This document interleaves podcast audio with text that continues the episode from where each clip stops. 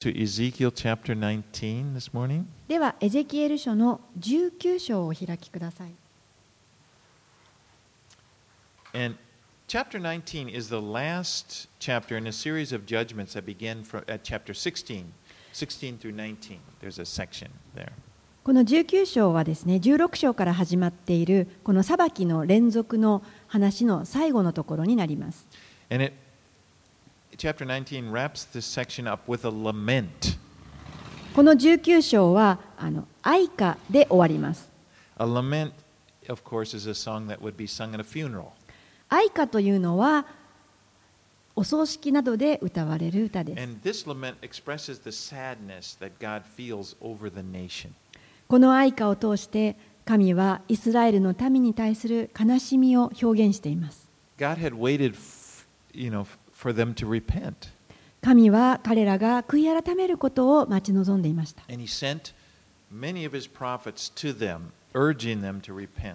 そして彼らのために預言者をたくさん送って警告をし続けました。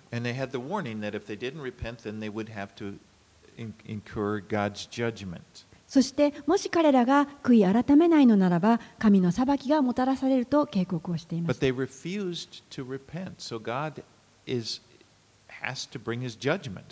しかし彼らは神に聞くことを拒みましたなので神の裁きがもたらされました So f- now 400 years, it's been 400 years since they were brought out of Egypt into the promised land. And and God had given them this this country, but now after 400 years God is going to have to take it away. この400年もの間神様が彼らに与えてくださった約束の地で彼らは過ごしていましたが今それが彼らから取り去られようとしていたのです.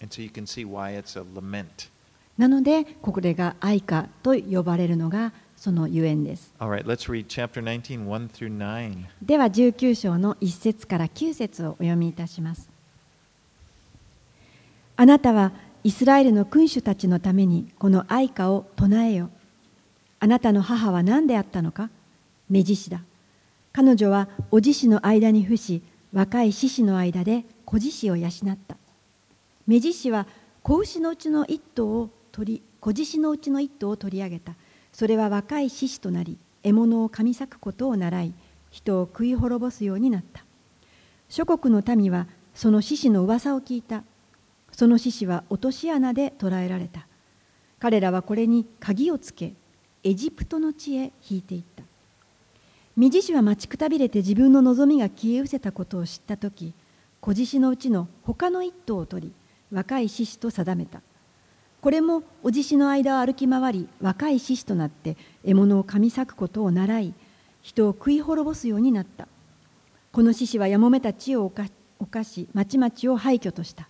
その吠える声のために地とそこに満ちている者はおののいた。そこで諸国の民は周りの州から攻め上りその獅子に彼らの網を打ちかけた。その獅子は彼らの落とし穴で捕らえられた。彼らはそれに鍵をかけて檻に入れバビロンの王のもとに引いていった。彼らはそれを砦に閉じ込め二度とその声がイスラエルの山々に聞こえないようにした。So this is a lamentation for the princes of Israel. この愛歌はイスラエルの王たちへの嘆きの歌です.ここでこの目獅子と子獅子という、えー比喩を持って表現しています So the lioness really is, is seen as a personification of the nation of Judah. この目ジシというのはユダ王国のことを擬人化して表しています。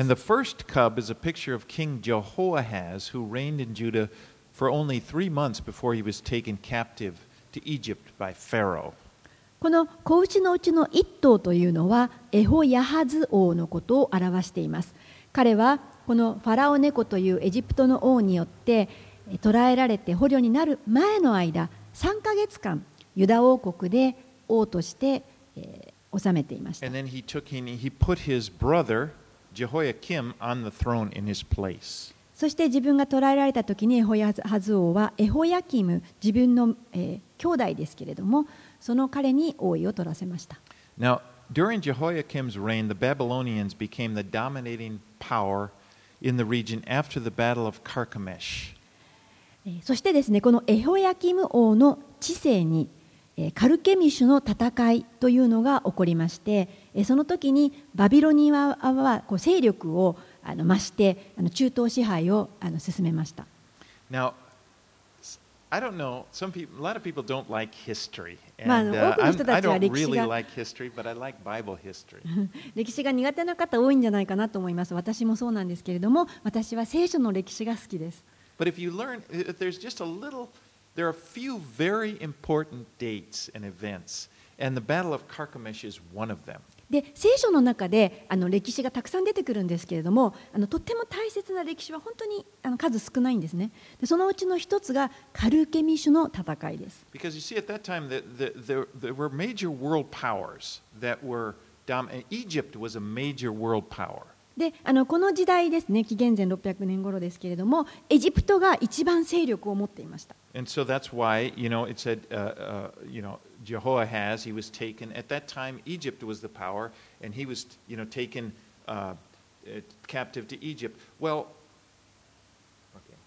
で,まあ、ですから、このエホヤハズ王ってユダの王,国の王様は、この、えー、当時力があったエジプトに捕虜として連れて行かれました But it was after the Battle of Carchemish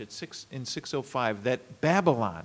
became the power. でも紀元前605年のカルケミシュの戦いというのでこのバビロニアがこのエジプトに勝ちまして、えー中東の勢力を持ったんです.エジプトにあ勝ちました Now,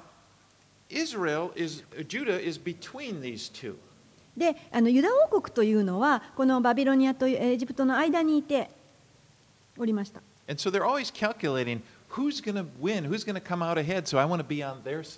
なのでいつもあのどちらが強いかなどちらにいた方がいいかなあの強い方にいようというふうにあの計算していました。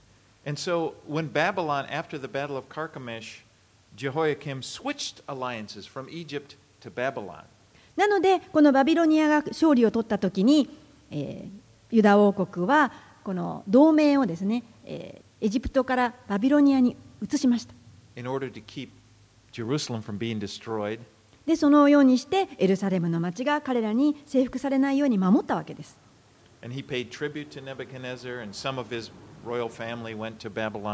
でこのエホヤケモ王はこのネブカデネザル王に、えー効能金を納めそしてまた王室の人たちを送ったりもしました Well, um, so, so there's still this, this switch. And, and at one time, Nebuchadnezzar came down to Egypt to fight against Egypt, and, and Egypt repelled him. He wasn't able to conquer them. So it looked like, oh, well, Egypt's getting a little stronger. まあ、あのそのようにしてですねネブカデネザル王は力を勢力を増してたんですけれどもあの一度だけですねこのエジプトにこうあの戦った時にあの少しこう衰退というか敗退っていうんですかねしてしまったんですねでその時に周りにいた中東諸国はあちょっとあの、えネブカデネザル弱いかなというふうに思ったことがあったわけです So it, that's the background. That, and, and God is always talking about them. Why are you looking to the Egyptians? Or why are you looking here for help? Because God is wanting them, Judah, to look to Him. なのであのこれが今言ってることが背景になりますユダ王国はいつもどっちが強いかなというふうにしてこう探していたんですけれどもバビロニアを見るなエジプトを見るな私を見なさいと主は言われていたわけです So Jehoiakim, his father Jehoiahaz was brought to Egypt. Then Jehoiakim reigned 11 years. He died, and his son Jehoiachin reigned in his place. まあ、このエホヤハズ王の、えー兄弟のエホヤキム王が11年間いユダ王国を統治しましたけれども、彼は死にまして彼の息子にあたる今度はエホヤキン王が、王になりました。そして紀元前597年にまたネブカデネザル王がエルサレムを攻め上ってきました。でその時にはエルサレムは征服されてそして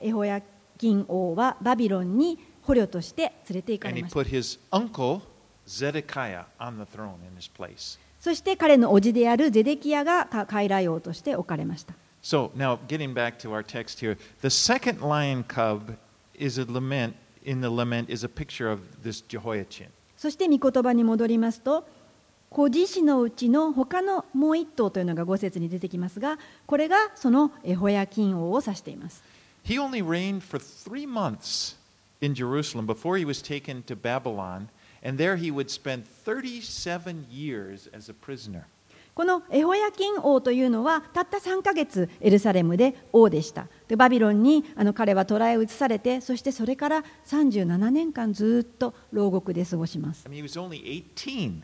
when he was taken to Babylon, so you can see he spent almost his whole, most of his life there as a prisoner in Babylon. このエホヤキン王が捕らえられた時はまだ18歳でしたのでそれから37年間も牢獄で過ごしてたということは彼の人生のほとんどを牢獄でバビロンで過ごしたということになります。しかし37年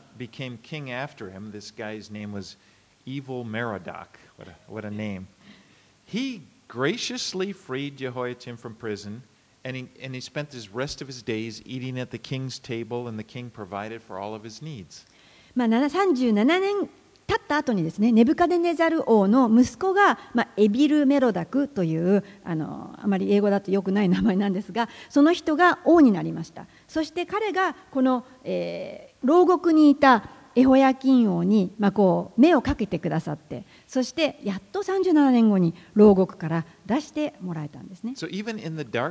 times. そしてその出してもらってから王の食卓についてあの一緒にあの食事をしたり必要が満たされたのでこのような暗黒の時代の中にあっても神の憐れみが見られたわけです。You know, unexpectedly through this uh, pagan king. ねそのような異教の王様によって、まあ、エホヤキン王は憐れみ憐れみを受けた。All right, let's read on 10 through 14. では続けて10節から14節までお読みいたします。エゼキエル書19章です。あなたの母は水のほとりに植えられたあなたのブドウ園のブドウの木のようだった。水が豊かなために実りがよく枝も茂った。その強い枝は王の杖となり、その背丈は茂みの中でひときわ高く、多くの小枝をつけて際立って見えた。しかし激しい憤りをもってそれは引き抜かれ地に投げ捨てられ東風はその実を枯らした。その強い枝も折られて枯れ火がそれを焼き尽くした。今やそれは荒野に乾いた潤いのない地に移し植えられ火がその枝から出てその若枝と実を焼き尽くした。もうそれには王の杖となる強い枝がなくなったそれは悲しみの歌愛歌となった So in the second image, it, it, it's of a vine planted by abundant waters. でこの2つ目の比喩はで比喩が出てきますけれどもこれは、えー豊かな水のほとりに植えられたブドウの木です。And, and, and the vine is a picture of Judah, and God, which was planted by the Lord in, in perfect conditions. このブドウの木はユダ王国を指しています。それは主にあってこの完全なあの良い地に植えられました。でこのブドウの枝は、えー大変力を増して多くの支配者を生み出すことができました。しかしこの木は高くなり高慢になってしまったので神様は彼を引き抜いてバビロンへと移し替えます。それからというものをこのブドウの木は力を失ってしまってもう支配者を生み出すことができなくなりました。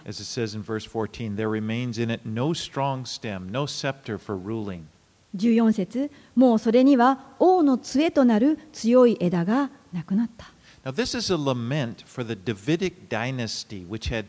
continued for 400 years. でここはですねダビデ王朝への愛歌になりますダビデ王朝は400年続いていました Remember David? He, co- he became king and, and uh,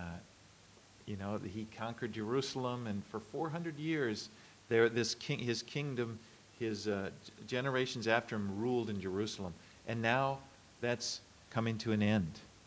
あ覚えてらっしゃるでしょうか？ダビデがあ400年前にその王政が始まりました。ダビデから。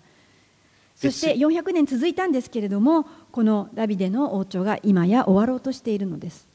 Indeed, there will be no more kings to sit on the throne of David until it is restored by the Messiah. でもうこれ以降ダビデの王位につく者はいなくなります。えーやがてメシアが来てこの国を立て直されるまでは See, what's, what's happening here in, in, in Judah is more than just an issue between them and God. であのここであのちょっとん何が起こっているかというとですねあのただユダ王国と神だけの話じゃないんです This is the beginning of an era こ called れ the は time of the Gentiles. これはですね時代の始まりなんです。その時代は違法人の時代違法人の時と呼ばれています。Jesus referred to this time, the times of the Gentiles in Luke 21 24. イエス様も、えー新約聖書のルカの21章の34節でこの時のことを話されています。And when, when he was speaking about the last days there in Luke 21 24, Jesus said, Jerusalem will be trampled underfoot by the Gentiles until the times of the Gentiles are fulfilled.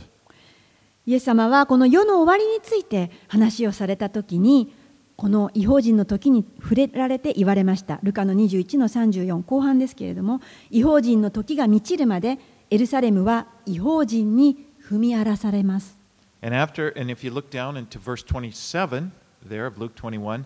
after the times of the Gentiles are fulfilled, Jesus said, Then they will see the Son of Man coming in a cloud with power and great glory. そして同じくルカの21章の3 27節ですけれども、えーこのよ違法人の時が満ちると主はこのように言われましたその時人々は人の子が雲のうちに偉大な力と栄光とともに来るのを見るのですと And that is when the times of the Gentiles are finished. でそのイエス様が話されているのはその人の子が来る時その時に違法人の時が終わるんです Now, you know that while Ezekiel is here in, in, in, the, uh, in, in the, the country of Babylon, in, in the, uh, uh, down by the Kibar Canal, in the city of Babylon, Daniel is living. まあ、皆さんこの時エゼキエルはですね補修の民として連れて行かれてバビロンのケバル川のほとりにいましたけれどもそのバビロンの町の真ん中ですねそこの都市にはあ預言者ダニエルがいましたね And if you read Daniel chapter 2, it describes how Nebuchadnezzar, king, the king of Babylon, had this dream where he saw a great image. でそのダニエルが書いたダニエル書の2章にはこのネブカデネザル王が見た夢の解き明かしについて書かれています。ネブカデネザル王は大きな像が立っている夢を見ました.頭は純金でした.そして胸は、えー銀でしたそして、ももは聖堂でした。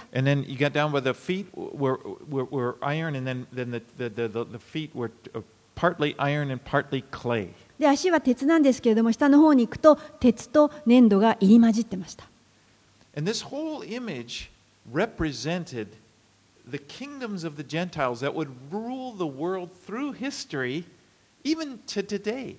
で、このネブカデネザル王が見た大きな像の、それこそが、この異邦人の時の時代をすべて表しているんです。それは今日まで続いているんです。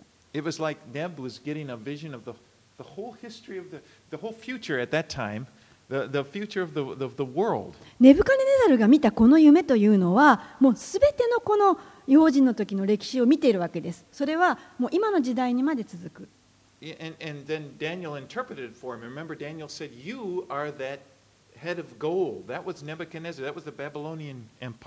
ダニエルはあのそ,のそれを解き明かしたんですけれども、王様、あなたこそが頭の純金の部分ですよと言いました。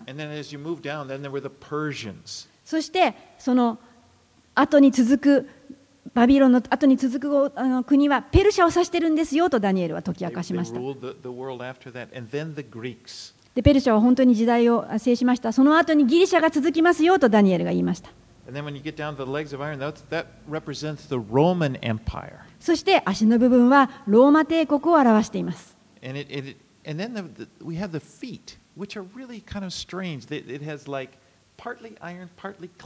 そしてその像の足のところはちょっと変わってるんですけれども、土とかあの粘土とか銀が混ざってるんです。And you know that's kind of a strange thing. You know, the clay and, and iron don't don't mix. They do, it's not like it's not completely strong. It's この銅とあの土と粘土が混ざったら全然強くないですよねその混ざり合った国が下にあるんです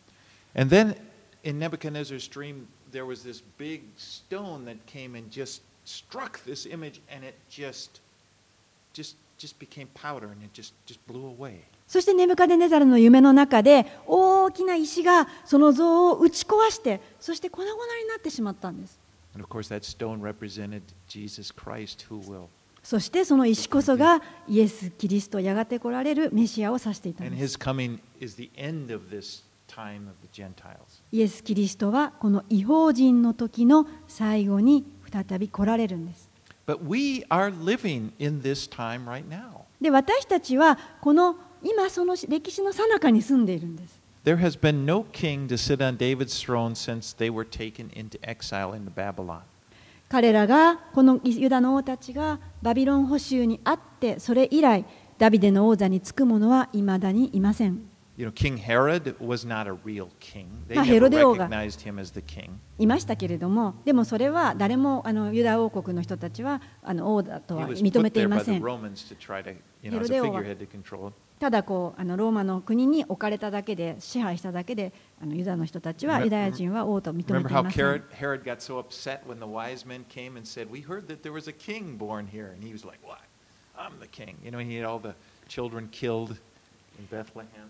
あのベツレヘムであの3人の学者たちがあイエス・キリストを探してですね王がお生まれになったと聞いたんですけれどもと言った時にヘロでは「は？王？王私しかいないだろう」と言って怒りましたね。でも人々は別に彼のことを王だとは認めてなかったんです Well, Herod was not the king. まあヘロデは全然王で.もないですダビデの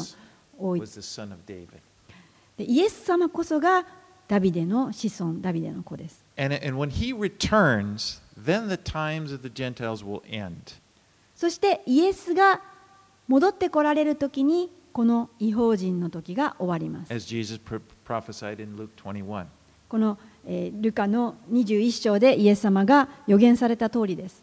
So all that to say, the, the, this lament for the, the, the, the uh, throne of David, it's not going to disappear. The Davidic dynasty did, would not disappear. この愛歌で歌われているように、このダビデ王朝がなくなってしまうと、でもですね、実際にはなくならないんです。Jeremiah 33 20 and 21, エレミヤ書の33章の20節と21節にこうあります。Thus says the Lord, if you can break my covenant with the day and my covenant with the night, so that the day, day and night will not come at their appointed time, then also my covenant with David my servant may be broken, so that he shall not have a son to reign on his throne. エレミヤ書33、20 21節を読みいたします。主はこう言われる。もしもあなた方が昼と結んだ私の契約と夜と結んだ私の契約を破ることができ、昼と夜が定まった時に来ないようにすることができるのであれば、私のしもべダビデと結んだ私の契約も破られ、ダビデにはその王座につく子がいなくなり、私に仕えるレビ人の祭司たちも私と結んだ私の契約も破られる。Pretty strong promise. 強い約束です。Well, As, you, as we said, Jesus was born in the line of David, and he fulfills that promise. イエスはダビデの子孫としてお生まれになられ、そして約束を成就されます。では、20章に入りまして、1節から8節の前半までお読みいたします。エゼキエル書20章。第7年の第5の月の10日イスラエルの長老たちの何人かが主に尋ねるために来て私の前に座った。その時私に次のような主の言葉があった。人の子よイスラエルの長老たちにこう告げよ。神である主はこう言われる。あなた方が来たのは私に尋ねるためなのか？私は生きている。私は決してあなた方の求めに応じない。神である主の言葉。あなたは彼らを裁くのか？人の子よ。あなたは裁くのか？彼らの先祖たちの意味嫌うべき技を彼らに告げ知らせよ彼らに言え神である主はこう言われる。私がイスラエルを選んだ時私はヤコブの家の子孫に近いエジプトの地で私を彼らに知らせた。彼らに誓って私があなた方の神主であると言った。その日私は彼らをエジプトの地から導き出して私が彼らのために探しておいた父と蜜の流れる地どの地よりも麗しい地に入れることを彼らに誓った。私は彼らに言った。それぞれその目の慕う忌まわしいものを投げ捨てよ。エジプトの偶像で身を汚すな。私があなた方の神主であると。しかし彼らは私に逆らい私に聞き従おうとはしなかった。それぞれその目の慕う忌まわしいものを投げ捨てずエジプトの偶像を捨てなかった。8節前半まで。この一節にはあのはっきりとした正確な日付が出ています。これは計算すると591年紀元前になります。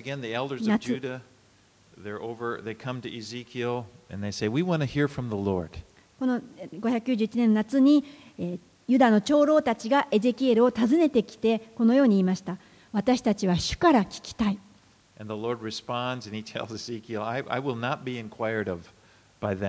そして主はエゼキエルにこのように答えなさいと言いました。私は決してあなた方の求めに応じない。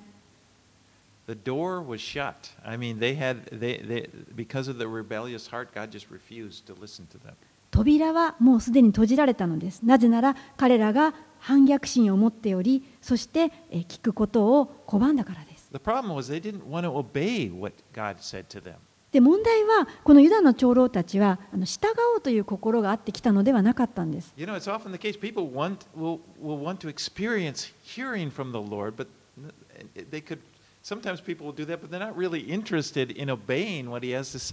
あの多くの場合ですね、人々はこの主から聞く経験というのをしてみたい、そしてそのために主のもとに来るんですけれども、でも実際に主が口を開いて言ったことに従おうという気持ちはないんです。で、これがこのユダの長老たちのケースに当たります。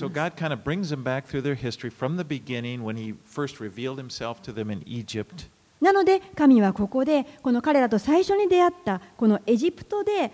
神様が彼らにご自身を示してくださったその歴史を振り返らせます And God had promised them there in Egypt uh, that He would bring them out of Egypt into the promised land. で神様はこのエジプトにいた時に彼らに約束をしました私はあなた方をエジプトから助け出すそして約束の地へ連れて行くと And he told them, verse 7 Cast away the detestable things your eyes feast on, and every one of you, and do not defile yourselves with the idols of Egypt. I am the Lord your God. そして7節で彼らにこのように言いました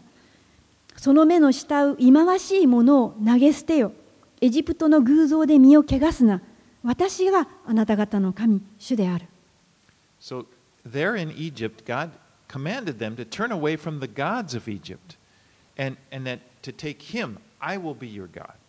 神様は彼らがまだエジプトにいた時にもうエジプトの神から離れなさいそれを投げ捨てよ私があなたの神であり主であると言われました It's interesting. We see here that they, in Egypt, they were into idolatry in Egypt when God first came to them. であの面白いなと思うのは彼らがエジプトに住んでいた時はもう異教の神々に、えー囲まれていましたなのにそこに行って私が主であると神は言われたんです And they would stumble on that. They でも- did it very early on in their history. でも彼らはそれに聞き従うことができなくてつまずきましたもう最初から Remember what happened when Moses, he's up there on the Mount Sinai, getting, receiving from the Lord the Ten Commandments, and there down below, the people thought, well, Moses is gone. What are we going to do? And they had Aaron make a golden calf.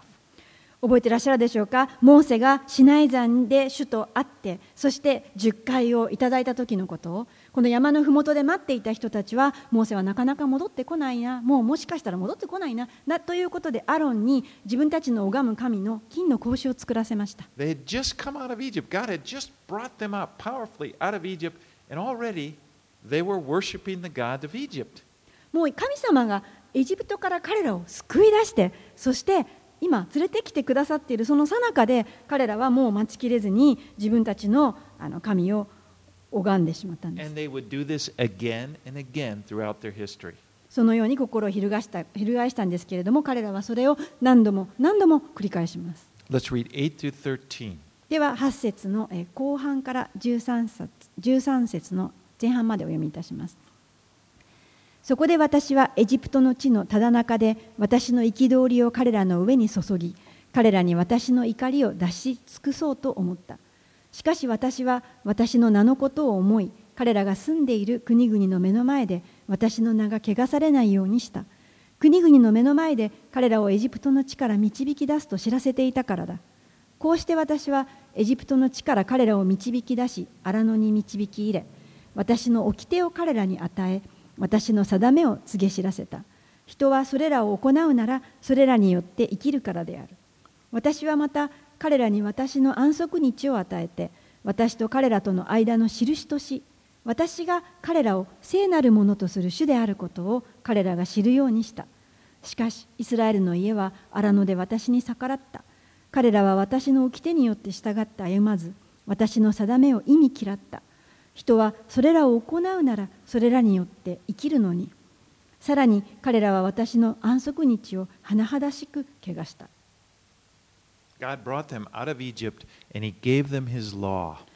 神は彼らをエジプトから導き出して、それから彼らに神の掟をお与えになりました。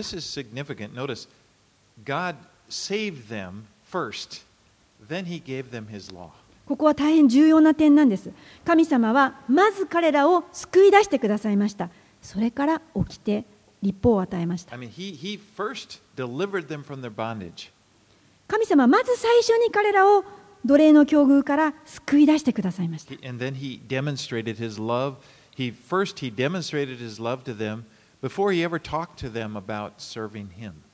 神様はまず彼らを愛して、そして彼らに忠実を尽くして救い出してくださいました。神彼らに対して掟を与えて何かをさせる前に。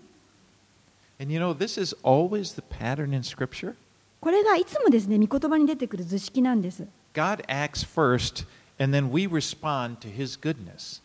神様が常に何かを実行してくださる良いことをそして私たちはそれに応答する。1 John 4:19 We love because he first loved us.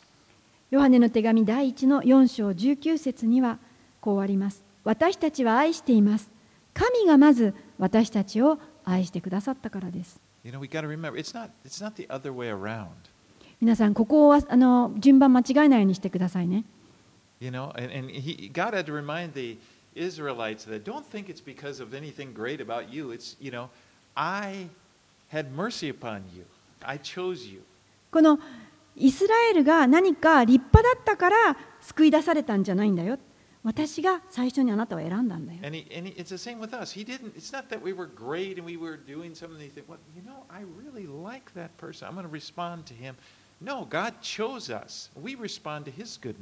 何かですね、私たちが良い行いができるとか、何かができるから選ばれたんではないんです。あ、私はこの人が好きだな。まず最初にあなたを選びます。それから起きてを与える。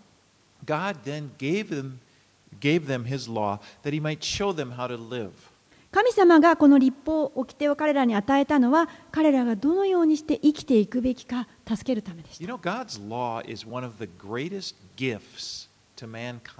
皆さんこの神様からいただく立法というのは人類にとっては最高の贈り物です.それは私たちがどのようにして生きるべきかを示してくれます。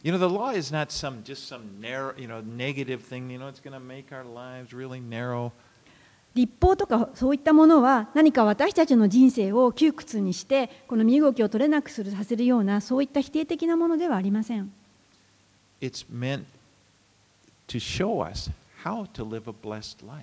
それは私たちにどのようにして生きたら祝福された人生を歩めるかを示しているんです。でもですね、この神の掟や立法が私たちを救ってくれるわけではなくて、他に目的があります。それには目的があります。まあ、10回をちょっと考えてみてください。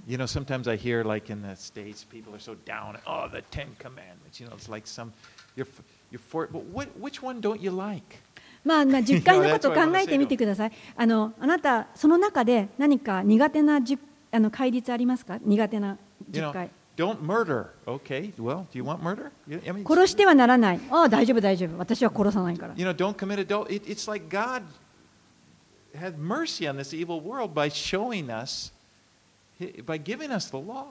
不貧困してはいけない。ね、そういったものも私たちにこの法律を与えてくださって立法を与えてくださっているんです。Verse 12 says, I gave them my Sabbaths as a sign between me and them, that they may know that I am the Lord who sanctifies them. この12節には私はまた彼らに私の安息日を与えて私と彼らとの間の印とし私が彼らを聖なるものとする主であることを彼らが知るようにした。The Sabbath day was one day of the week set aside to focus on God.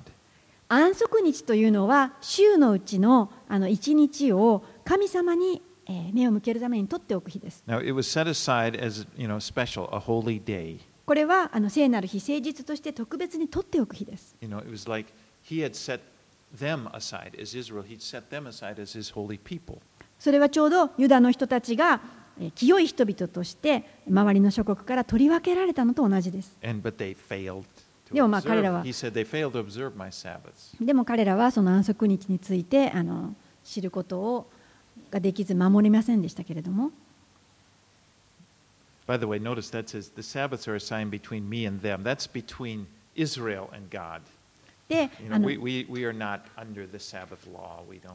でまあ、この安息日のこのあの掟というのはあのここにも書いてあるように私と彼ら神とユダ族のあのユダヤの人たちの印ですので今私たちはこの掟の下にいるわけではありません。Okay, let's move on 13 through 17. では13節の後半からえー17節までお読みいたします。そこで私は荒野で私の憤りを彼らの上に注ぎ彼らを立ち滅ぼそうと考えた。しかし私は私の名のことを思い彼らを導き出すのを見ていた国々の目の前で私の名が汚されないようにした。だが私は私が与えた父と蜜の流れる地どの地よりも麗しい地に彼らを導き入れないと荒野で彼らに誓った。それは彼らが私の定めを意味嫌い私の掟に歩まず私の安息日を汚したからだ。それほど彼らの心は偶像を慕っていた。それでも私は彼らを憐れんで滅ぼさず荒野で彼らを滅ぼし尽くさなかった So God's actions toward Israel were a witness to the rest of the world. この神様がイスラエルになさったすべてのことは周りの諸国への証となっていました He had promised that he would bring Israel out of Egypt and into the promised land.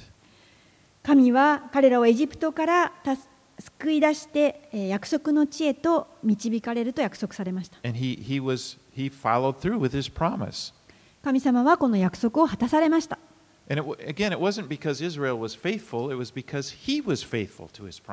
でももう一度言いますけれども、これはイスラエルの民が忠実だったからではありません。神がご自身の約束に忠実だったからです。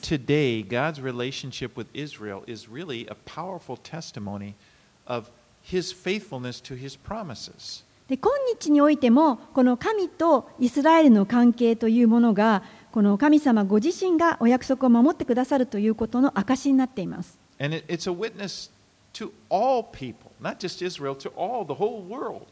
このことがこのイスラエルの人たちのためだけではなくて世界全体への神の証と今でもなっています。God is absolutely faithful to his promises. 神様は間違いなく真実な方です神様の約束をされる方ですそれは何を言っているかというとあなたは神を信頼できます You can trust him with your life. あなたの人生をかけて大丈夫です You, you can use his word as like a, a foundation for your life. この御言葉がを基盤にあなたの人生を置いて大丈夫です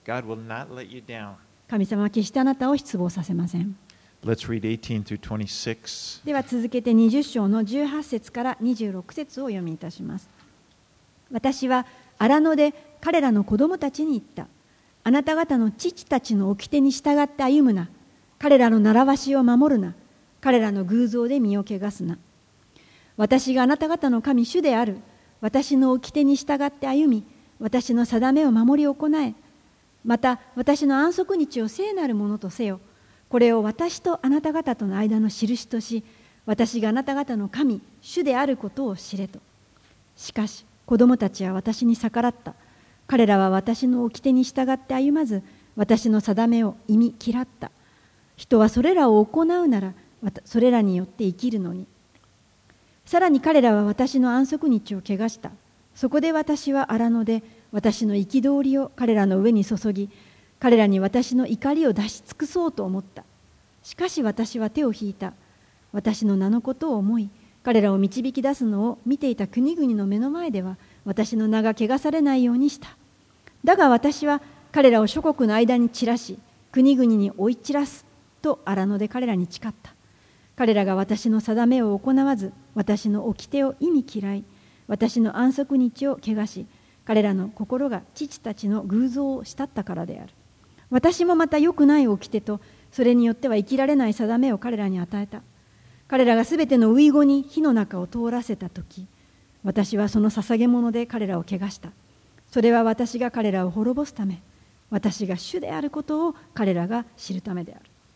So that this first generation that came out of Egypt refused to enter the promised land because they did not trust この最初に選ばれた世代のユダヤの人たちは約束の地に入ることを拒みましたなぜなら彼らはそれが神様から与えられたということを信頼できなかったからです。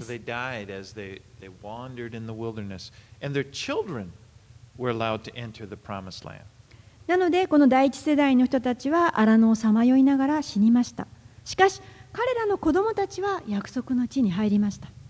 Let's read 27 through 32. では続けて27節から32節までお読みいたします。それゆえ人の子よイスラエルの家にこう告げよ神である主はこう言われるあなた方の先祖は次のことにおいても私の信頼を裏切ることにより私を冒涜している私が彼らに与えると誓った地に彼らを連れて行くと彼らは高い丘や茂った木を見てどこででも生贄を捧げた。彼らはそこで主の怒りを引き起こす捧げ物を捧げそこで香ばしい香りを備えそこで注ぎの葡萄酒を注いだ。それで私は彼らに言った。あなた方が通う高きところは何なのかと。今日でもその名はバマと呼ばれている。それゆえイスラエルの家に言え。神である主はこう言われる。あなた方は父たちの生き方を真似て自分自身を汚し彼らの忌まわしいものを慕って会員を犯そうとするのか。しかも捧げ物を備え幼子に火の中を通らせて今日まであらゆる偶像で身を汚してきたイスラエルの家よ私はどうしてあなた方の求めに応じられるだろうか。私は生きている神である主の言葉。私は決してあなた方の求めに応じない。あなた方が私たちは木や石を拝んでいる違法の民国々の所属のようになろうと言っている。その例の思いは決して実現しない。So God's goal was to bring them into the promised land and there they would be able to worship him freely. 神様のゴールは彼らを約束の地へ導き、そして神様を礼拝できるようにするためでした。本当に心からの純粋な礼拝を彼らが捧げられるようにすることでした。もう自由に、もう自由なところで自由に礼拝できるように。But what they ended up doing, they ended up worshiping idols. They brought idols into the promised land and worshiped them there. しかし彼らは何をしたでしょう約束の地に偶像を持ち込んでそこで偶像を拝んだんです。And it wasn't just a little thing. They actually went so far as to offer their children in, as child sacrifices to the idol Moloch. でただ偶像を持ち込んでそのそれを拝んだだけではありません。そのうちの一つのモレクシンに自分の子供を生贄として火で焼いて捧げるようなことまでしたんです。So remember, this all began when the elders came to inquire to Ezekiel, they, they were saying, Tell us, give us a word from the Lord. And, and the Lord gives them this, this whole history. でここでですねユダの長老たちはエゼキエルのところに来てあの私たちは主に聞きたいんだがというふうに来たわけですけれどもその時にエゼキエルを通して神は彼らに振り返らせて今まで何をしてきたか歴史をすべて彼らにもう一度話したわけです。your father's you're no better than your fathers. であなたの父親が罪を犯してきたとあなたは言ってるけどあなたも変わりはないよと言われました。You know, as he says in verse 31, he says, You continue to worship idols to this day.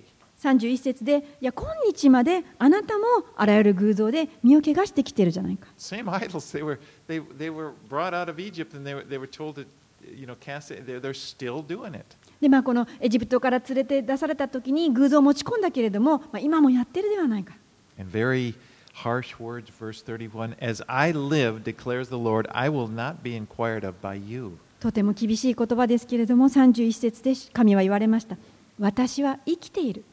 神である主の言葉私は決してあなた方の求めに応じない God wasn't going to be one of many gods.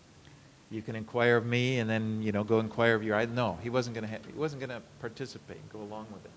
神様はこのたくさんの神々のうちの一つとしてあの尋ねられるようなお方ではありません神様は本当に生きておられる誠の神でたった一人で神様だけに聞くことを求めておられます。Read 33 through 39. 33節から39節までお読みいたします。私は生きている神である主の言葉。私は必ず力強い手と伸ばした腕ほとばしる憤りを持ってあなた方を治める。私は力強い手と伸ばした腕ほとばしる憤りを持ってあなた方を諸国の民の中から導き出しその散らされている国々からあなた方を集める。私はあなた方を国々の民の荒野に連れて行きそこで顔と顔を合わせてあなた方を裁く。私はあなた方の先祖をエジプトの地の荒野で裁いたようにあなた方を裁く。神である主の言葉。私はまたあなた方に無知の下を通らせあなた方を契約のくびきの下に連れて行きあなた方の中から私に背く反逆者をより分ける。私は彼らをその起立している地から導き出すが彼らはイスラエルの地に入ることはできない。その時あなた方は私が主であることを知る。さあイスラエルの家よ。神である主はこう言われる。それぞれ自分の偶像のところに行って使えるがよい。後には必ずあなた方は私に聞くようになる。あなた方は二度と自分たちの捧げ物や偶像で私の聖なる名を汚さなくなる。Verse 33, he says, As I live, declares the Lord God, surely with a mighty hand and an outstretched arm, and with wrath poured out, I will be king over you. 33節で私は生きている神である主の言葉私は必ず力強い手と伸ばした腕ほとばしる憤りを持ってあなた方を治める Though they had been unfaithful to God, God would still remain faithful to his promises to them. 彼らは神に対して大変不忠実ではありましたけれども神様は神様のお約束をこれ今後も忠実に果たされると言われたのです.神様が治める王なのです he would rule, rule over them, but on his terms. 神様は彼らを治められます神様のお取り計らいの中で with all of the bad things that they had done, there's this promise that he would restore them. 彼らは本当にいろんな失敗と悪いことをしてきましたけれども神様は彼らを立て直してください verse 37, I will make you pass under the rod, I will bring you into a bond of the covenant. でまた37節には私はまたあなた方に無知の下を通らせあなた方を契約のくびきの下に連れていくと言われます What this means, this is an idiom, and they knew what it meant. It, was like a shepherd, you know, when, when the shepherd would, would uh, stand at the entrance to the sheepfold and using his rod to count, he would sort of examine, you know, he get his own sheep out. It's like counting his sheep. まあ、これはですね当時の人にはよく分かった話なんですけれどもあのこの無知というのは羊飼いが持っている棍棒なんですけれどもその羊飼いはその棍棒を持ってあの羊小屋の前に立ってそして戻っあの羊をこう数えてそして調べてでまたこの分類していくために使っていく習慣でやっていたものです A。little bit more, you know, the, in the sheepfold, they would, several shepherds would put all the sheep together at night in this fold. You know, it, it was like a, a, a little walled-in area to pr- protect them from animals and stuff. 羊小屋というか、まあ、羊をこう集めているところにはこの壁があってでそこに一人の羊飼いではなくて何人かのこの羊飼いが集まって夜の間あのその羊を守ります But then the shepherd would come, the next day in the morning, and he would call out to his sheep, and then this is the picture. The shepherd is, these are mine, these are mine, this is mine. であのたくさんの羊飼いが集まって一つのところに羊を集めるので朝になると羊飼いがやってきて自分の羊をこうより分けるんですこれ私の羊ですこれ私の羊これは私の羊と言ってあの自分の羊を朝になると分けます And, you know, God is going to sort out those who want to follow him with, with those who are against him and who serve idols. でここで主が言われているのはあ神様もそのようにして、えー偶像を拝んでいるものそしてまた自分に反逆しているものの中から従うものをこう集めてより分けると言われています. Okay, let's read 40 through 44. で40節から44節をお読みいたします私の聖なる山イスラエルの高い山の上で神である主の言葉そこでこの地にいるイスラエルの全家そのすべてが私に仕えるからだ。そこで私は彼らを喜んで受け入れそこであなた方のすべての聖なるものとともにあなた方の奉納物と最上の捧げ物を求める。私が諸国の民の中からあなた方を導き出しその散らされている国々からあなた方を集めるとき私はあなた方を香ばしい香りとともに喜んで受け入れる。こうして私は国々の民が見ている前であなた方のうちに私が聖であることを示す。私があなた方の父祖たちに与えると誓った地。イスラエルの地にあなた方を導き入れるときあなた方は私が主であることを知る。あなた方はそこで自分の身を汚した自分たちの生き方とすべての行いを思い起こし自分たちの行ったすべての悪のゆえに自分自身を嫌うようになる。私があなた方の悪しき生き方や腐敗した行いによってではなくただ私の名のためにあなた方に報いるときイスラエルの家よあなた方は私が主であることを知る神である主の言葉 So God promised that Israel would be restored to the land and they would worship him there in a way that he wanted them to. 神様はここでこの地にまたイスラエルが立て直されるということそしてまた神が望んでおられる通りに神を共に礼拝することになるということをお話しされます.散らされていった者たちを神様が皆また集めてくださる And he's and the promise is that when he when God restores them to the land, it will be a powerful revelation of himself, both to Israel and to the rest of the world. この神がこの地に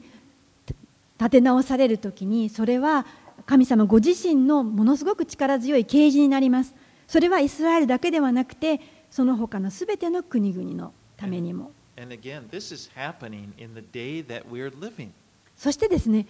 今私たちが生かされているこの時代にそのことが起こっています Israel became a nation again in 1948, and since that time, Jews from all over the world have been returning to live in Israel. イスラエルは国家として1948年に建国されましたそれからというもの世界中に散らされたユダヤ人がイスラエルに帰還して住もうとしています And that this is a living testimony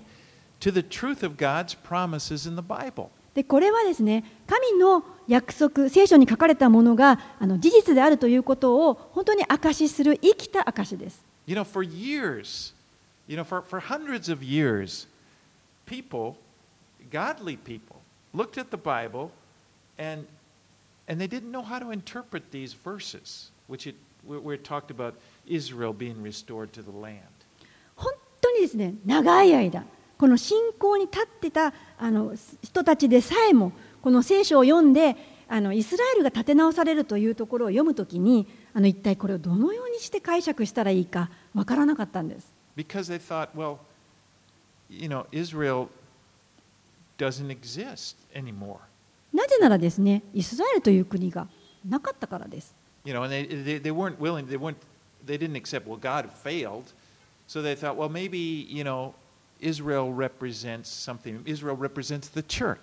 もうイスラエルはなくなってしまったけれども、神様が失敗したとは、そのような人たちは考えませんから、あきっとここでいうイスラエルが立て直されるという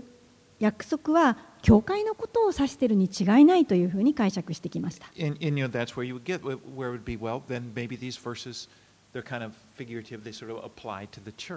だからイス,ラエルの、えー、回復という約束を見るたびに、ああ、これは教会のことを指しているんだというふうにして学んできました。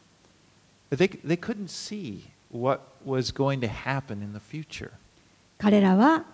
やがて来る未来がまだ見えてなかったんです。And, as I said, these are, you know, these are like the church leaders, godly people. そのように教えてきた人たちはもう教会のリーダーでした。素晴らしく信仰者でした。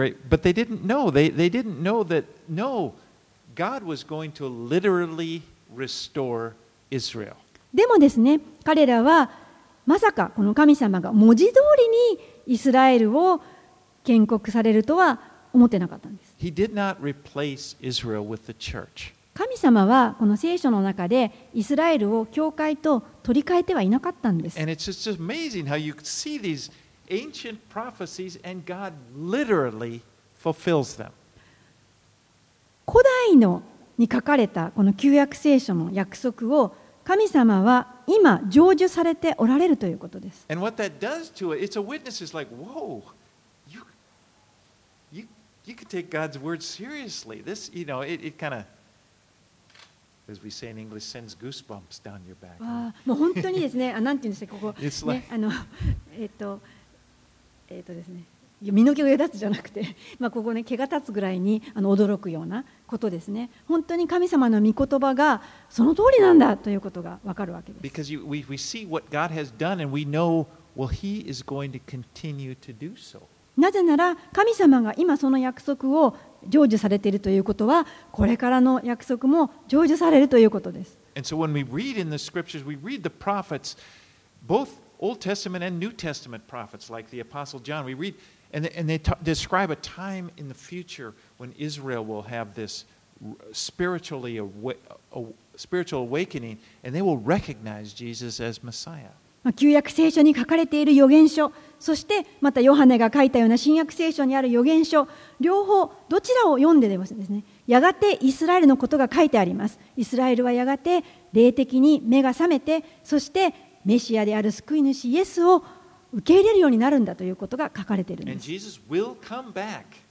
そしてイエスが再び戻ってこられると書いてあります.そしてイエスが彼らに王として迎え入れられるのです。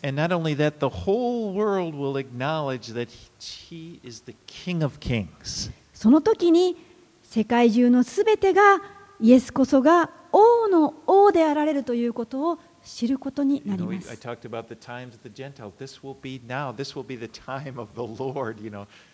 先ほど、違法人の違法人の時。という時代が来ているということを話しましたけれどもイエスが来られる時に違法人の時代は終わりイエスの時代が到来します。それは栄光に満ちた時です。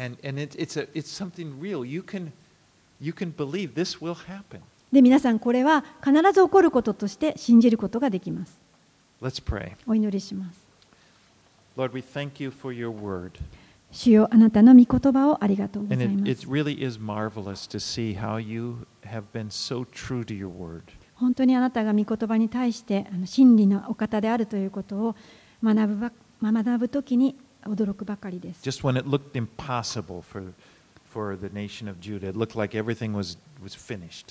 本当にこのユダ族はすべてが終わり無になったような